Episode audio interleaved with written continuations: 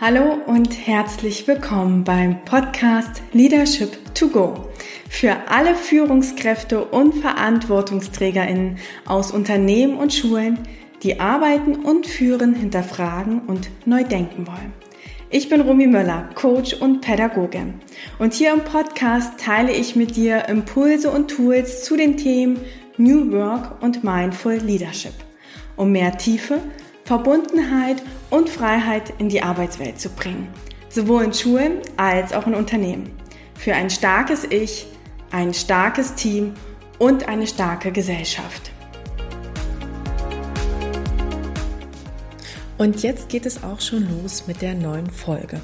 Heute habe ich Diana Knodel zu Gast. Diana ist Co-Founderin von Phobits, die führende deutschsprachige Plattform für Weiterbildung und auch Anbieter von digitalen Tools für Lehrkräfte und Schulen. Davor hat Diana bereits App-Camps gegründet und damit Programmieren für Kinder in Schulen vorangebracht. Sie ist somit eine Treiberin der Digitalisierung in Schulen und daher freue ich mich besonders, dass ich mich heute mit ihr darüber austauschen kann, wie sich Lernen und Arbeiten momentan verändert, was dies für Schule und Lehrkräfte bedeutet und welche Chancen sie sieht. Freue dich auf eine spannende Folge. Viel Spaß beim Zuhören der Episode 41.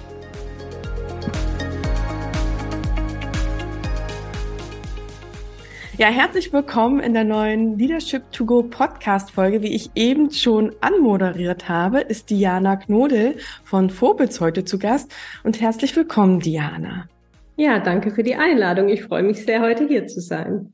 Ich mich auch. Und ich habe dir ja schon gesagt, oder ich habe dich schon vorgewarnt, dass es zu Beginn erstmal eine Check-in-Frage gibt, äh, die du noch nicht weißt. Und zwar würde ich dich gerne fragen, was hat dich in letzter Zeit besonders inspiriert?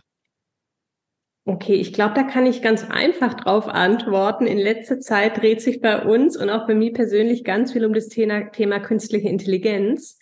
Und ähm, das finde ich einfach, ja, alles, was da gerade passiert, ne, ist sehr inspirierend und auch mitzubekommen, dass das Thema einfach sehr gut ankommt, auch bei Lehrkräften und in der Schule. Natürlich nie bei allen, aber bei sehr vielen. Das sehen wir eben auch bei Vobitz. Und ähm, ja, das ist äh, interessiert mich gerade sehr und ist auch sehr inspirierend, da einfach immer tiefer einzutauchen.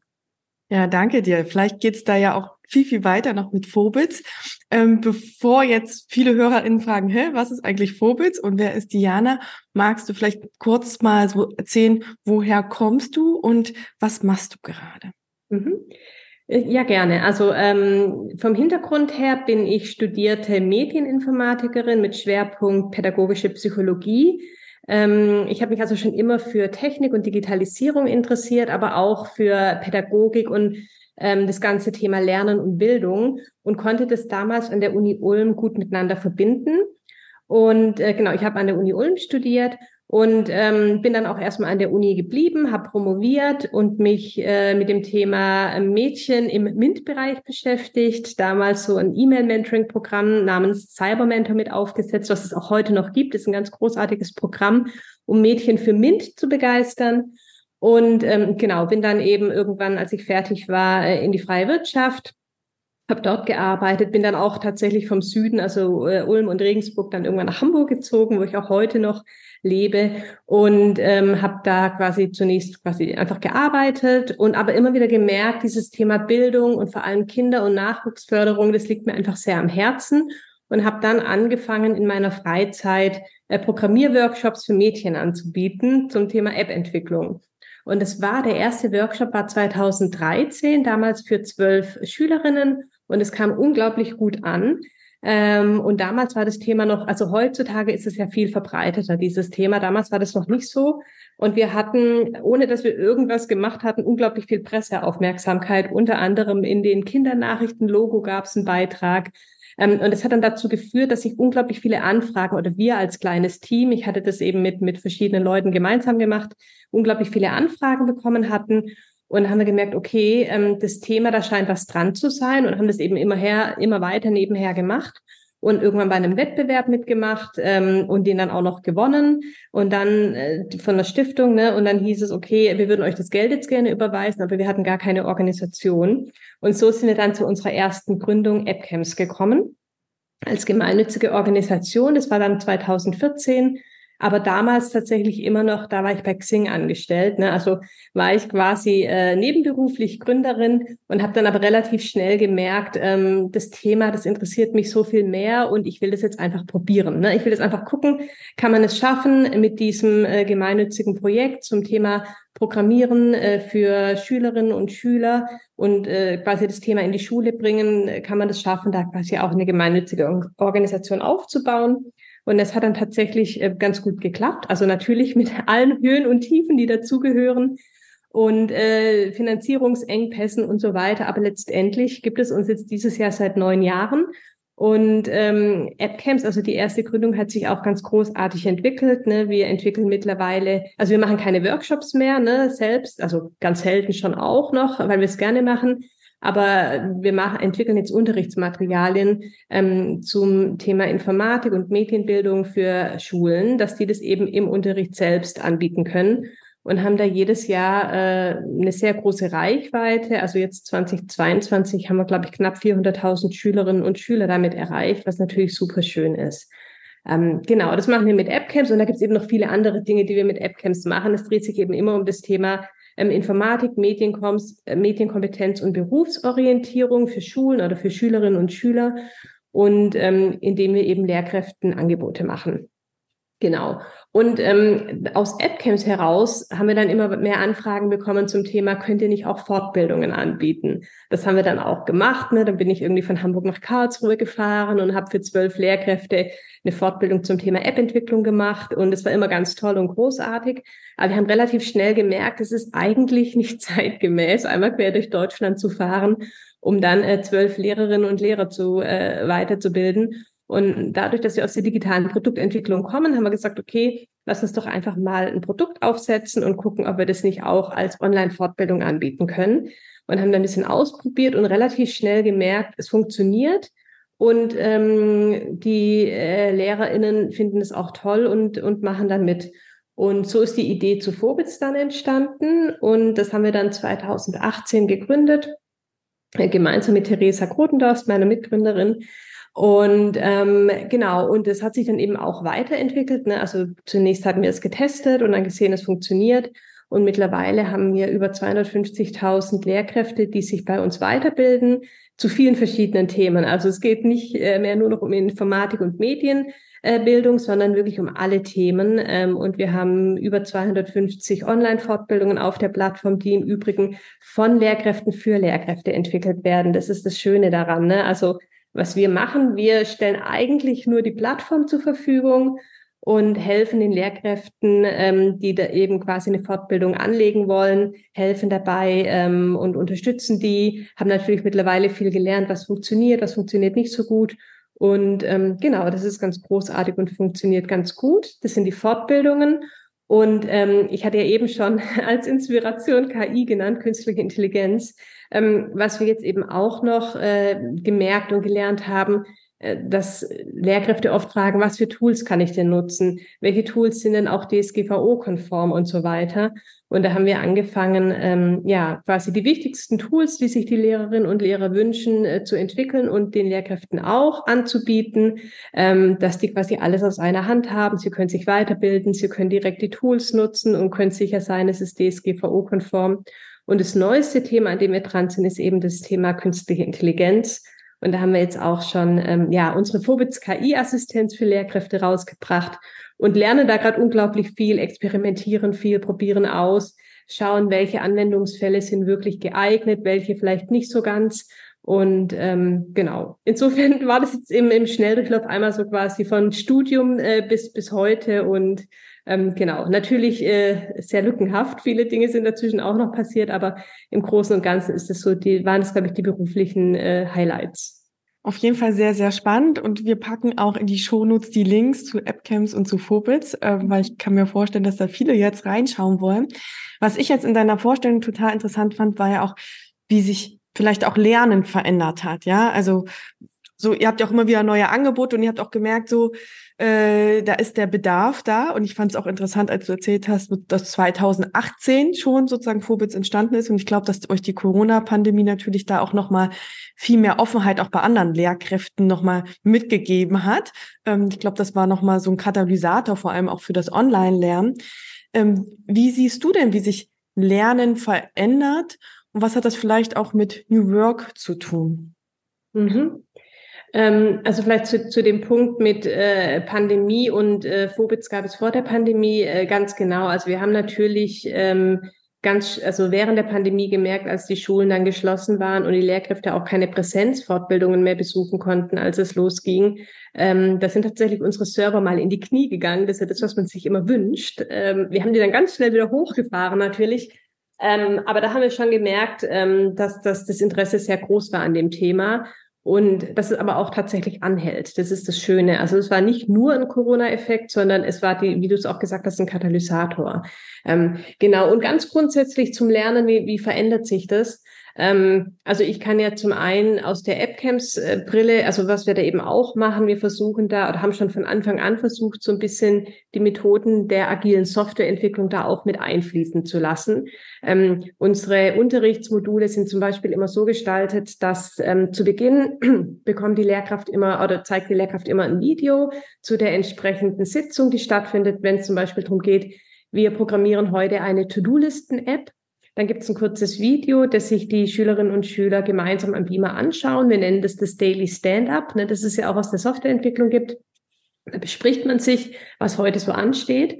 Und dann ähm, gehen die äh, Kinder oder die Jugendlichen viel mehr in Paare zusammen und machen Pair-Programming, also arbeiten dann gemeinsam mit Hilfe der Lernkarten, die wir zur Verfügung stellen und sollen erstmal versuchen, das selbst zu lösen wenn sie es noch nicht hinbekommen, sollen sie sich bei ihren Peers, also bei den anderen äh, Jugendlichen oder bei den SchülerInnen informieren und sich gegenseitig helfen und zur Not eben auch mal den Lehrer fragen oder die Lehrerin. Ähm, genau. Und dann zum Schluss gibt es noch das Review. Das heißt, dann kommen wieder alle zusammen, stellen sich gegenseitig die Ergebnisse vor und dann haben wir da auch noch mal ein kurzes Abschlussvideo, wo wir auch tatsächlich noch mal die Expertinnen aus der Praxis virtuell ins Klassenzimmer holen, indem die noch mal sagen, hey, ihr habt heute mit Variablen gearbeitet, dann erklären die das Konzept noch mal und ähm, dann sehen die, die äh, Lernenden eben auch, dass das, was sie gelernt haben, tatsächlich auch relevant ist in der Praxis. Ne? Und so sind die Sitzungen eigentlich immer aufgebaut und es kommt auch super gut an. Also da haben wir schon versucht, dieses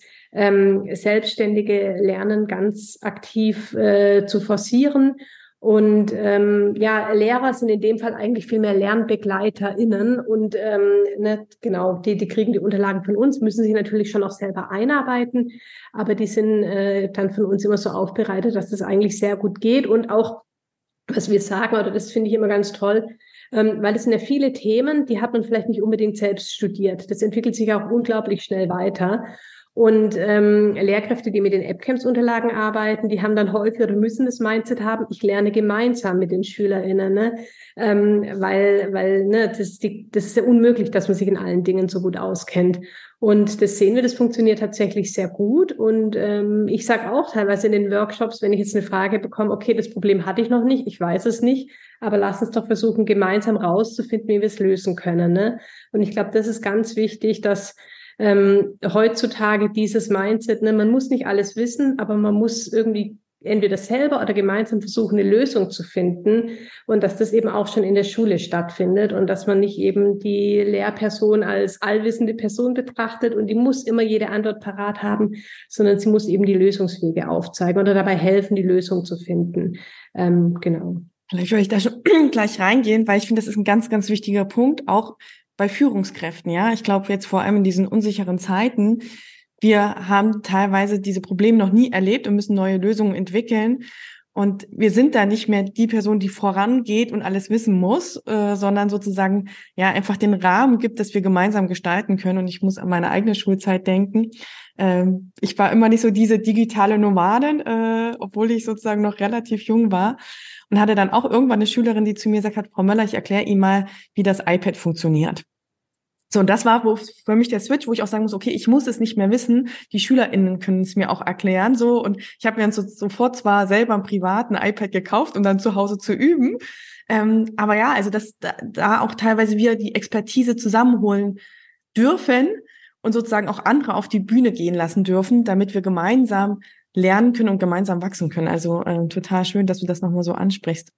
Ja, auch ein schönes Beispiel von dir. Und ich glaube, und es ist ja auch für die SchülerInnen total wertschätzend, wenn die das Gefühl bekommen, ich kann auch was dazu beitragen oder ich kann entweder der Lehrerin oder meinen äh, quasi MitschülerInnen helfen und äh, unterstützen. Ich finde es ganz, ganz toll, ja. Mhm. Und äh, jetzt hast du ja schon vorhin gesagt, so ihr stellt ja auch eigentlich nur die Plattform für die Lehrkräfte bei Fobitz äh, zur Verfügung, damit sie auch ihre Expertise sozusagen teilen können. Ähm, wie siehst du da, äh, wie da auch vielleicht so ein Wandel ist mit dem Teilen. Also ich habe so irgendwie das Gefühl, dass vor 15 Jahren noch so jeder für sich allein in seinem äh, Vorbereitungszimmer saß und Unterricht geplant hat. Ähm, und wie verändert sich da auch Lernen? Wir haben ja schon gesagt, okay, es geht auch mehr auf Online. Äh, wie würdest du das so einschätzen? Wie ist auch so in der Hinsicht Fortbildung verändert worden? Mhm. Also ich glaube, Fortbildung hat ja schon immer so funktioniert, dass eine Person, die fortgebildet hat, irgendwas ähm, geteilt hat, ihr Wissen geteilt hat oder zu einem Thema irgendwie einen Vortrag gehalten hat oder einen Workshop gegeben hat. Insofern ist das, glaube ich, gar nicht so das Neue. Ähm, das Neue ist in dem Fall eher die Form, dass es eben online und digital ist und dass man einfach deutlich mehr Personen erreichen kann mit, ich sage jetzt mal, weniger Aufwand. Also man hat initial den Aufwand, alles zu erstellen und anzulegen. Aber wenn das dann mal da ist, kann das ja ähm, über mehrere Jahre oder je nach Thema, manchmal muss man es auch öfter anpassen. Ähm, iPad-Fortbildungen, die müssen natürlich immer an die Updates angepasst werden. Aber je nach Thema ähm, kann es auch was sein, was dann einige Zeit gut funktioniert. Und ähm, genau, das Thema ähm, teilen und eben nicht nur für sich seine eigenen Unterlagen haben. Ich glaube, das geht dann eher in den äh, Bereich OER, Open Educational Resources. Und da sieht man ja in den letzten Jahren auch ganz viele tolle Projekte und Bewegungen. Ähm, hier Jöran, äh, ich weiß nicht, der Medienpädagoge, ob du den kennst, der ist sicherlich auch bekannt bei vielen Lehrkräften. Der ist ja ganz aktiv unterwegs. Ähm, und da sehen wir schon auch, dass es da eben äh, viel gibt und viel passiert. Und wir versuchen es auch immer zu unterstützen, wenn möglich. Und ähm, genau, also ich sehe da eine Entwicklung hin. Ähm, ich kann aber natürlich nicht in alle Lehrer- und Klassenzimmer reinschauen und ähm, ja, ja, und gleichzeitig glaube ich, dass ihr schon auch mit Vorbits ja auch die Möglichkeit schafft, dass ich teilen kann. Also früher hatte ich immer in der Schule äh, so, wenn du musst dann Fachmoderator sein oder Multiplikator, die Hürde erstmal teilen zu können, war ein bisschen höher, ehe du wirklich Fortbildung geben konntest. Und ich habe irgendwie so das Gefühl, dass durch diese Online-Plattform ich ich fühle mich als Experte, also darf ich auch was teilen, ja. Und dann wird so geschaut und auch natürlich dieses ähm, ich kann mir dann auch das Wissen holen, wenn ich es brauche und nicht sozusagen, ich merke, äh, ich brauche das jetzt, also melde ich mich mal in einer Fortbildung an, die vielleicht in drei Monaten stattfindet, so dass das alles viel, viel agiler gestaltet wird, so wie ihr es ja auch in den App-Camps macht, dass ihr da sehr agil mit den SchülerInnen arbeitet, dass das auch mehr Agilität äh, für die Lehrkräfte in die Fortbildung bringt. Ja, total. Das sehen wir auch und das ist auch das Feedback, das wir zurückbekommen das ist natürlich auch, ähm, also jetzt zum Beispiel auch für ähm, Mütter oder auch Väter, die äh, nachmittags Kinder betreuen ähm, und jetzt keine Möglichkeit haben, um 16 Uhr zu einer Fortbildung zu gehen, aber dafür abends gerne mal auf dem Sofa noch eine Fortbildung machen oder an einem Webinar teilnehmen. Absolut. Also ich glaube, das ist auch heutzutage nur zeitgemäß und, und richtig, solche Angebote zu machen und zu schaffen. Und zu dem anderen Punkt, das sehe ich genauso. Also was, was bei Phobitz eben anders ist als jetzt vielleicht bei diesen klassischen Fortbildungen, dass dieses Hierarchische weg ist, dass nicht jemand entscheidet, du darfst eine Fortbildung geben, sondern ähm, Personen, die sich das zutrauen und äh, die ein Thema haben, das relevant ist, ähm, die können bei uns eine Fortbildung äh, veröffentlichen. Natürlich haben wir auch unsere Qualitätsstandards und die müssen dann erstmal bei uns so eine interne Fortbildung durchlaufen und ein Gespräch mit uns führen und wir müssen gucken, dass es das alles so passt, auch zu zu unserem äh, Fortbildungsplan, was wir so quasi ähm, veröffentlichen wollen. Aber genau das ist, finde ich, auch toll und wichtig, ne? dass, dass man jeden ähm, ermutigen kann, auch junge Lehrkräfte, die sonst an, vielleicht nicht so einfach hätten, äh, quasi an einem Fortbildungsinstitut eine Fortbildung zu geben, ja. Und das ist, verbindet für mich halt ganz viel mit New Work, ja, weil wir sagen so, wir gehen A auf die Bedürfnisse ein, und es heißt ja auch nicht, dass wir keine Präsenzveranstaltungen mehr machen, aber. Absolut, die soll es ja weiterhin geben. Die sind auch absolut berechtigt, ne? Ja. So, und aber, dass wir halt für jeden die Bedürfnisse so auch berücksichtigen und dass wir halt vor allem sagen, so nicht der, der ganz oben steht, der darf teilen, sondern der, der gerade der Experte ist, ja. Und das kann halt ganz äh, unterschiedlich sein. Und wenn wir in der Richtung so weiterdenken. Und du hast ja schon gesagt, bei euch kommt jetzt künstliche Intelligenz äh, auch mit rein. Da muss ich auch wieder sagen, da bin ich auch wieder nicht die Pionierin drin. Äh, also da sehe ich dich jetzt auch als die Expertin. Was kann oder wie kann sich denn Schule und Lernen auch verändern? Also gar nicht jetzt nur so sehr auf künstliche Intelligenz gesehen, aber ich glaube, das wird ein großer äh, Aspekt auch jetzt äh, in der Zukunft sein. Was denkst du sich, wie kann sich das sozusagen in Zukunft zeigen? Ähm, ich glaube, da würde ich jetzt tatsächlich gerne die künstliche Intelligenz mitdenken, weil ich glaube, dass wir gerade an einem Punkt sind, ähm, jetzt mit, also der ganze Hype wurde ja ausgelöst durch ChatGPT. Mhm. Man muss natürlich sagen, KI gab es vorher, haben wir auch vorher schon genutzt, ne? Alexa, Siri, Google Maps und so weiter, aber es war nicht so offensichtlich. Und durch ChatGPT hatte man auf einmal die Möglichkeit, eine beliebige Anfrage zu stellen und eine ähm, Antwort zu bekommen, von der man nicht wusste, kommt die von einem Menschen oder von einer Maschine. Also ne, das ist ja dieser äh, Turing-Test, ne, wenn man nicht mehr weiß, antwortet ein Mensch oder eine Maschine. Das ist schon war schon sehr beeindruckend für viele. Man muss dazu sagen, es ist nicht immer korrekt. Ne? Es gibt durchaus auch ähm, Fehler, die die KI zurückspielt. Es werden Stereotype reproduziert und so weiter.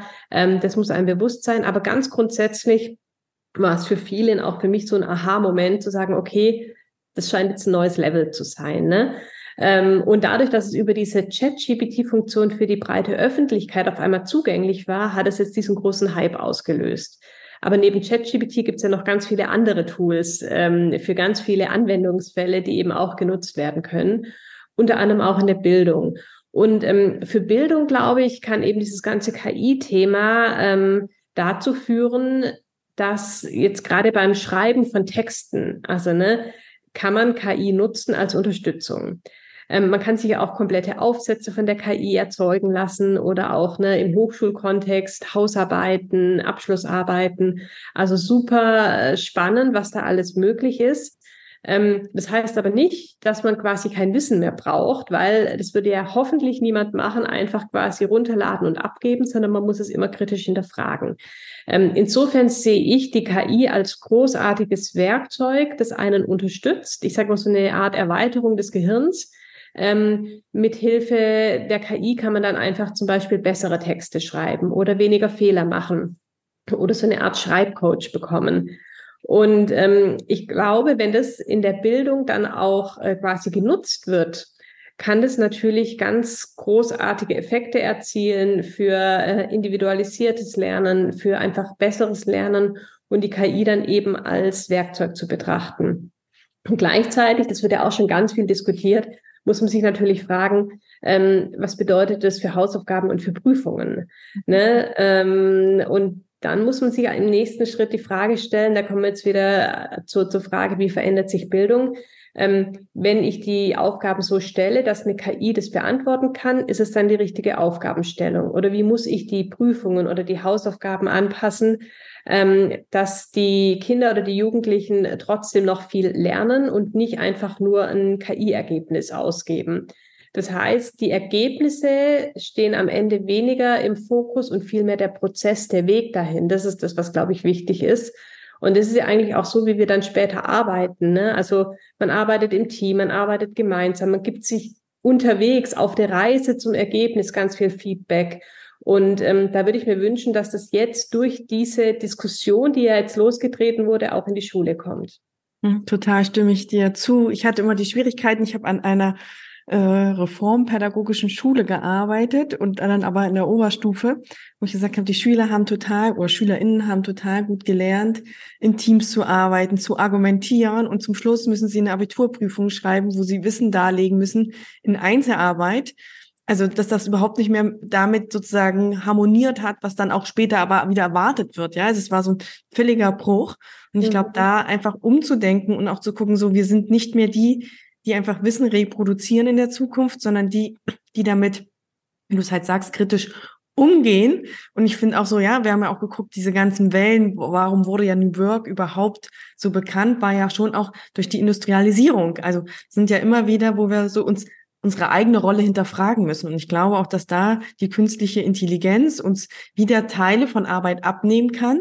Und wir wieder jetzt an dieser Stelle uns überlegen dürfen, wie wollen wir eigentlich arbeiten und wie wollen wir eigentlich lernen und wie wollen wir eigentlich zusammen sein. Absolut, ja. Und dieses Beispiel mit, ne, die SchülerInnen durften gemeinsam arbeiten und mussten am Ende allein Prüfungen schreiben, das ist einfach so schade, weil das ist ja auch ne, in, in eigentlich kaum einem Job muss man alleine am Ende ein Ergebnis präsentieren, sondern es ist immer Teamarbeit. Ähm, beziehungsweise ich würde nur noch so arbeiten wollen. Ne? Also ich will doch nicht alleine für alles äh, verantwortlich sein und äh, man tauscht sich aus, man lernt voneinander und das ist ja gerade das, was ja auch ähm, zu besseren Ergebnissen führt. Und ja, mal gucken. Also keine Ahnung, ich weiß nicht, wie sich Bildung verändern wird, aber ich habe viel Hoffnung. Ja. Und wir haben ja vorhin schon uns so ein bisschen äh, im Vorgespräch unterhalten und auch da noch eine Gemeinsamkeit gefragt. Und jetzt würde ich so ein bisschen in die Richtung auch noch gehen. Ähm, wenn wir so gucken, wie sich Bildung verändern muss, äh, habe ich ja auf jeden Fall gesagt, dass wir auch nicht mehr so Schule und Unternehmen einzeln denken, sondern da auch mehr ähm, Gemeinschaft schaffen und auch da gucken. Ja, also ich finde ja auch Lernen hat ja auch nicht nur was mit Bild, also Schule zu tun, sondern ist ja auch ganz viel im Unternehmen. Und ich glaube, auch da dürfen wir manchmal so gucken, wie darf sich auch Lernen in Unternehmen verändern. Ähm, und wenn wir jetzt sozusagen Schule mal als Organisation aufgreifen, habt ihr ja auch gesagt, ja, wir bringen die äh, Experten aus der Organisation Schule zusammen, damit sie ihr Wissen teilen. Und das wünsche ich mir manchmal auch noch mehr für Unternehmen. Also ich glaube, da sehen wir schon gute Ansätze, auch dass im Unternehmen Hackathons und Barcamps sind. Aber ich glaube, auch da äh, dürfen wir noch viel, viel größer denken. Was glaubst du denn, was wir so mit Hinblick vom Lernen und sozusagen, was auch Parallelen zwischen Schulen und Unternehmen sind, wie da Schulen und Unternehmen mehr voneinander lernen können? Hm. Muss ich mal kurz überlegen, wie, wie das, ne, also, also ich glaube ganz grundsätzlich, dass Schulen und Unternehmen viel voneinander lernen können, weil es einfach ähnliche Herausforderungen gibt. Ne? Also auch jetzt gerade im Thema digitale Transformation, ne, was ja in vielen Schulen ein großes Thema ist, das war oder ist nach wie vor in vielen Unternehmen auch ein wichtiges Thema. Wie schafft man es, quasi das Kollegium mitzunehmen, beziehungsweise in den Firmen dann die Mitarbeitenden, ähm, Leute, die das schon immer anders gemacht haben, wie kriegt man die überzeugt? Ähm, in beiden Fällen ist, glaube ich, wichtig, dass man einfach eine klare Vision und Mission hat. Ne? Also das ist, wo geht die Reise hin? Ähm, dass eben auch Teamarbeit stattfindet, dass Vernetzung stattfindet, dass Kommunikation stattfindet. Insofern glaube ich, gibt es da wirklich viele Parallelen.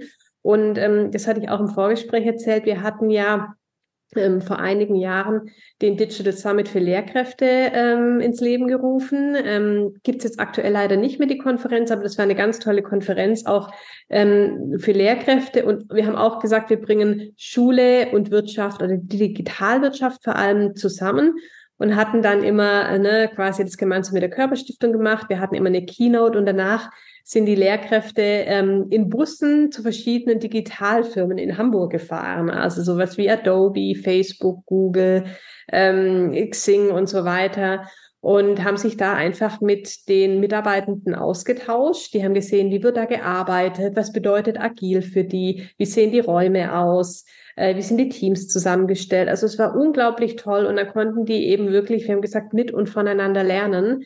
Ähm, und ich glaube, dieser Austausch und die Vernetzung, also die ist ganz grundsätzlich immer gut, aber auch in dem Bereich, ähm, dass Lehrkräfte die Möglichkeit bekommen, einen Blick über den Tellerrand zu werfen und einfach mal Einblicke zu bekommen, in äh, Unternehmen. Es müssen es nicht immer nur Digitalunternehmen sein, das war eben unser Fokus, aber ganz grundsätzlich, dass man da einfach Einblicke bekommt. Und andersrum ist es sicherlich genauso interessant, ähm, mal mitzubekommen, wie läuft es denn eigentlich in der Schule? Was sind die Herausforderungen? Und gerade ganz besonders bei dem Lehrkräftemangel, ähm, wie gehen die damit um? Wie schaffen die das? Und ähm, ja, da Formate zu haben, sich auszutauschen und zu vernetzen, finde ich ganz großartig. Mhm. Und das glaube ich auch. Und ich glaube auch, dass es ganz, ganz wichtig ist, dass wir sagen, es ist keine Einbahnstraße. Ja, nicht, dass nur Lehrkräfte von den mhm. Unternehmen lernen können, sondern auch andersherum, weil ich glaube, wir haben sehr viel Expertise zum Lernen und äh, auch ja Gruppendynamiken und so weiter, äh, wo auch die Lehrkräfte sozusagen den äh, Führungskräften aus der Wirtschaft sozusagen viel auch ihr Wissen teilen können. Und manchmal ist es ja auch nur dieses, wie du gesagt hast, mal zu sehen, wie macht man, macht jemand das anders und zu gucken, kann ich daraus einen Impuls nehmen? Gar nicht, dass wir das exakt kopieren, weil wir ja unterschiedliche Kontexte schon auch noch haben, aber zu gucken, okay, was kann ich davon mitnehmen? Und ich finde immer, dafür ist es wichtig, dass man mal aus seiner eigenen Bubble herauskommt. Ähm, und wir haben ganz, ganz viele Bubbles, glaube ich, mittlerweile. Total. Ja, aber ähm, tatsächlich eine Freundin von mir, die auch Lehrerin ist, ähm, als wir uns dann mit dem Thema agiles Arbeiten beschäftigt haben, hat sie gesagt, naja, aber das ist doch eigentlich genauso, wie ich in der Schule arbeite, ne? Und äh, da kann ich denen ja auch was äh, erzählen und erklären und so weiter. Das fand ich einfach auch ganz spannend. Ne? Also natürlich arbeitet nicht jede äh, Lehrkraft so, aber bei ihr war das so, dass sie gesagt hat, ne, ist spannend, aber für mich ist es eigentlich nichts Neues. Total. Und ich glaube, das müssen wir so, ja, also äh, wir benennen es vielleicht jetzt nur in der Wirtschaft anders und ich glaube, ganz, ganz viel haben wir es schon äh, in der Schule. So, und äh, also ich habe damals auch irgendwann gemerkt, ach, für das, was ich eigentlich einstehe, ähm, das kann man mit New Work benennen, ja, weil ich mich damals schon in der Schule gefragt habe, wie kann man eigentlich äh, ja einen Arbeitsort gestalten, wo Lehrkräfte glücklich sind, weil ich geglaubt habe, dann wird auch das Unterrichten besser oder die Bildung besser für SchülerInnen. Und gleichzeitig habe ich das im Unternehmen mich auch gefragt, weil auch da habe ich manchmal Montag so die traurigen Gesichter gesehen. Und irgendwann wusste ich, ah, das heißt New Work. Und ich glaube, so ist das manchmal auch. Ja, also ich glaube, wir machen schon vieles. Wir wissen nur nicht, dass es dafür einen Begriff gibt. Mhm. Den Punkt von dir finde ich so schön zu hören. Was kann man machen, einen um einen Arbeitsplatz zu schaffen, dass Lehrkräfte glücklich sind? Es würde mich mal interessieren, hast du da Ideen und Lösungen oder kennst du Schulen, die das schon gut umsetzen?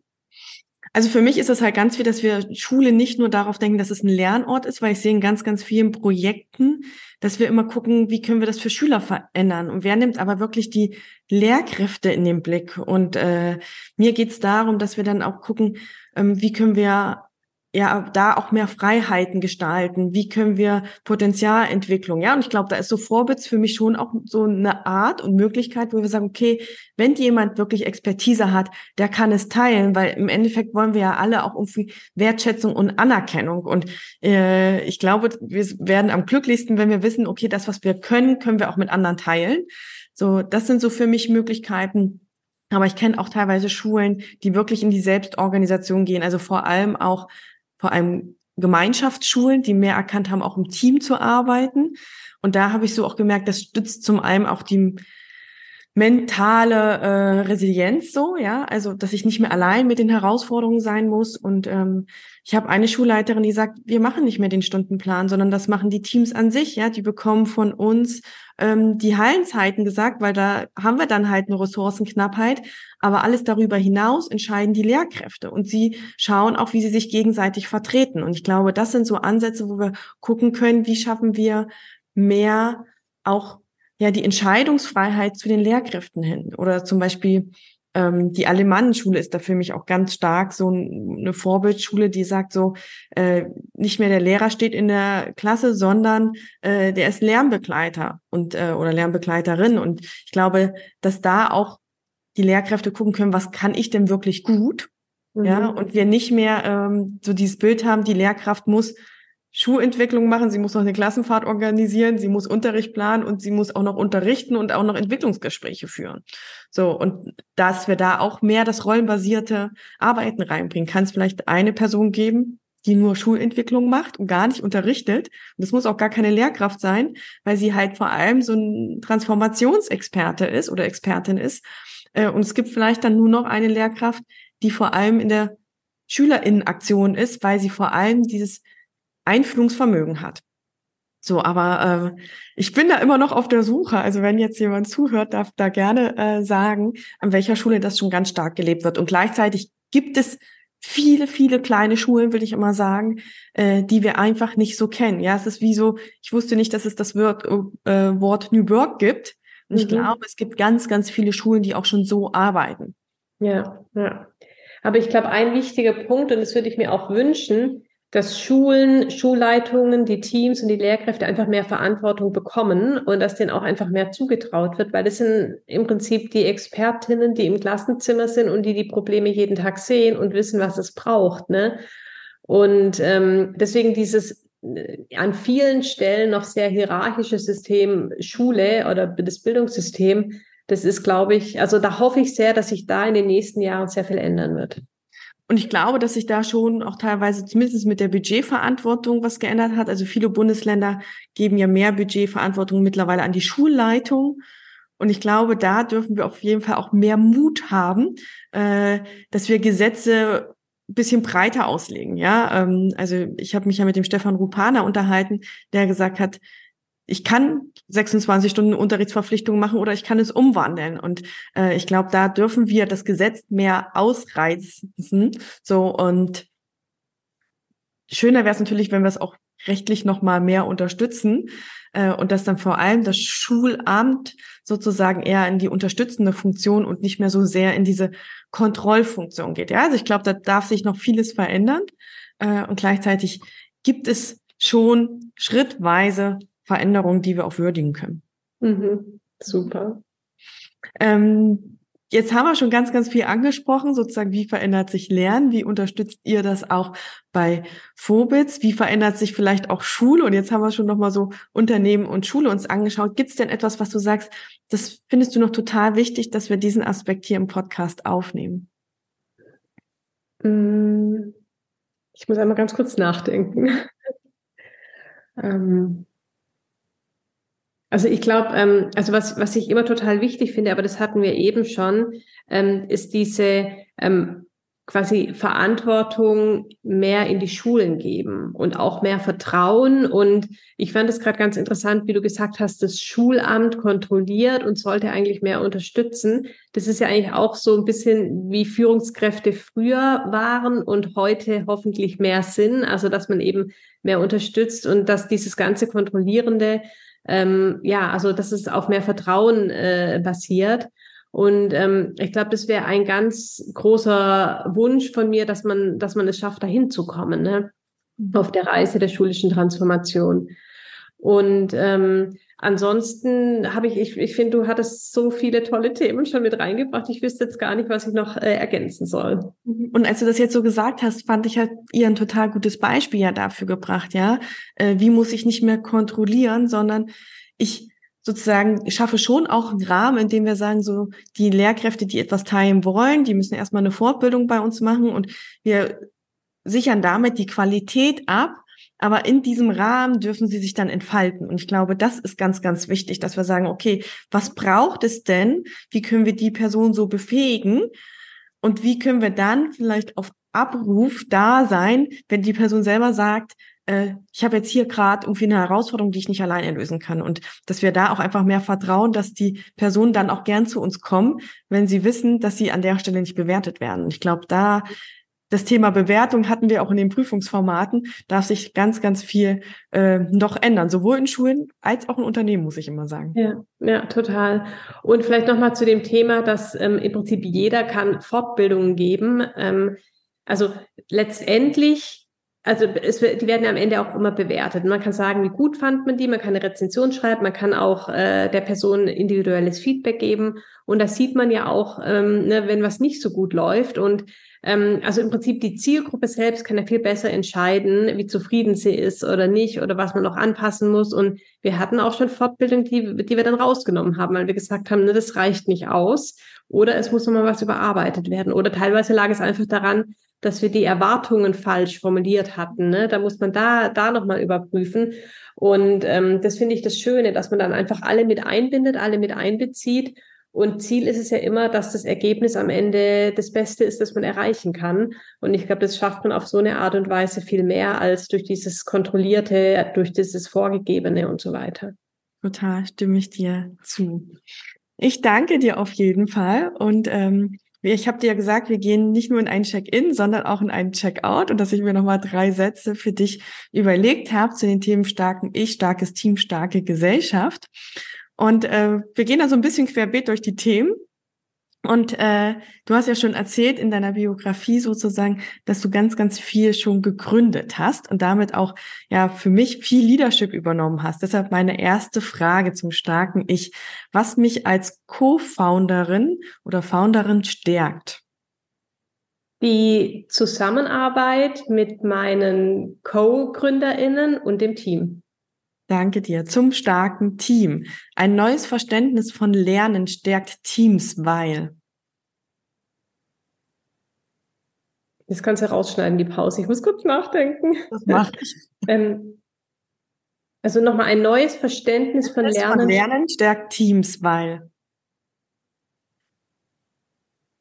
Also das beziehe ich jetzt gerne auf die Schule, weil Lernen in der heutigen Zeit einfach immer stattfinden muss. Ne? Also dieses Wort ausgelernt darf es eigentlich nicht mehr geben, weil ähm, ne, in allem auch, was wir tun und, und ne, ich habe ja auch nicht gelernt, Gründerin zu sein. Das kann man ja auch so nicht studieren, sondern ähm, dass man einfach selbstverständlich sich die Dinge aneignet. Ich persönlich finde es auch ganz großartig, mich in neue Dinge einzuarbeiten. Aber ich glaube, wenn man da eine äh, positive und offene Lernkultur hat innerhalb der Teams, dann ist es ganz großartig und wunderbar und eigentlich auch so, wie man sich für die Zukunft wünscht. Weil ähm, so wie wir heute arbeiten, so werden wir garantiert in fünf und auch in zehn Jahren nicht mehr arbeiten. Deswegen muss Lernen ganz selbstverständlich Teil unserer Arbeit sein und werden. Danke dir. Und dann noch zur starken Gesellschaft.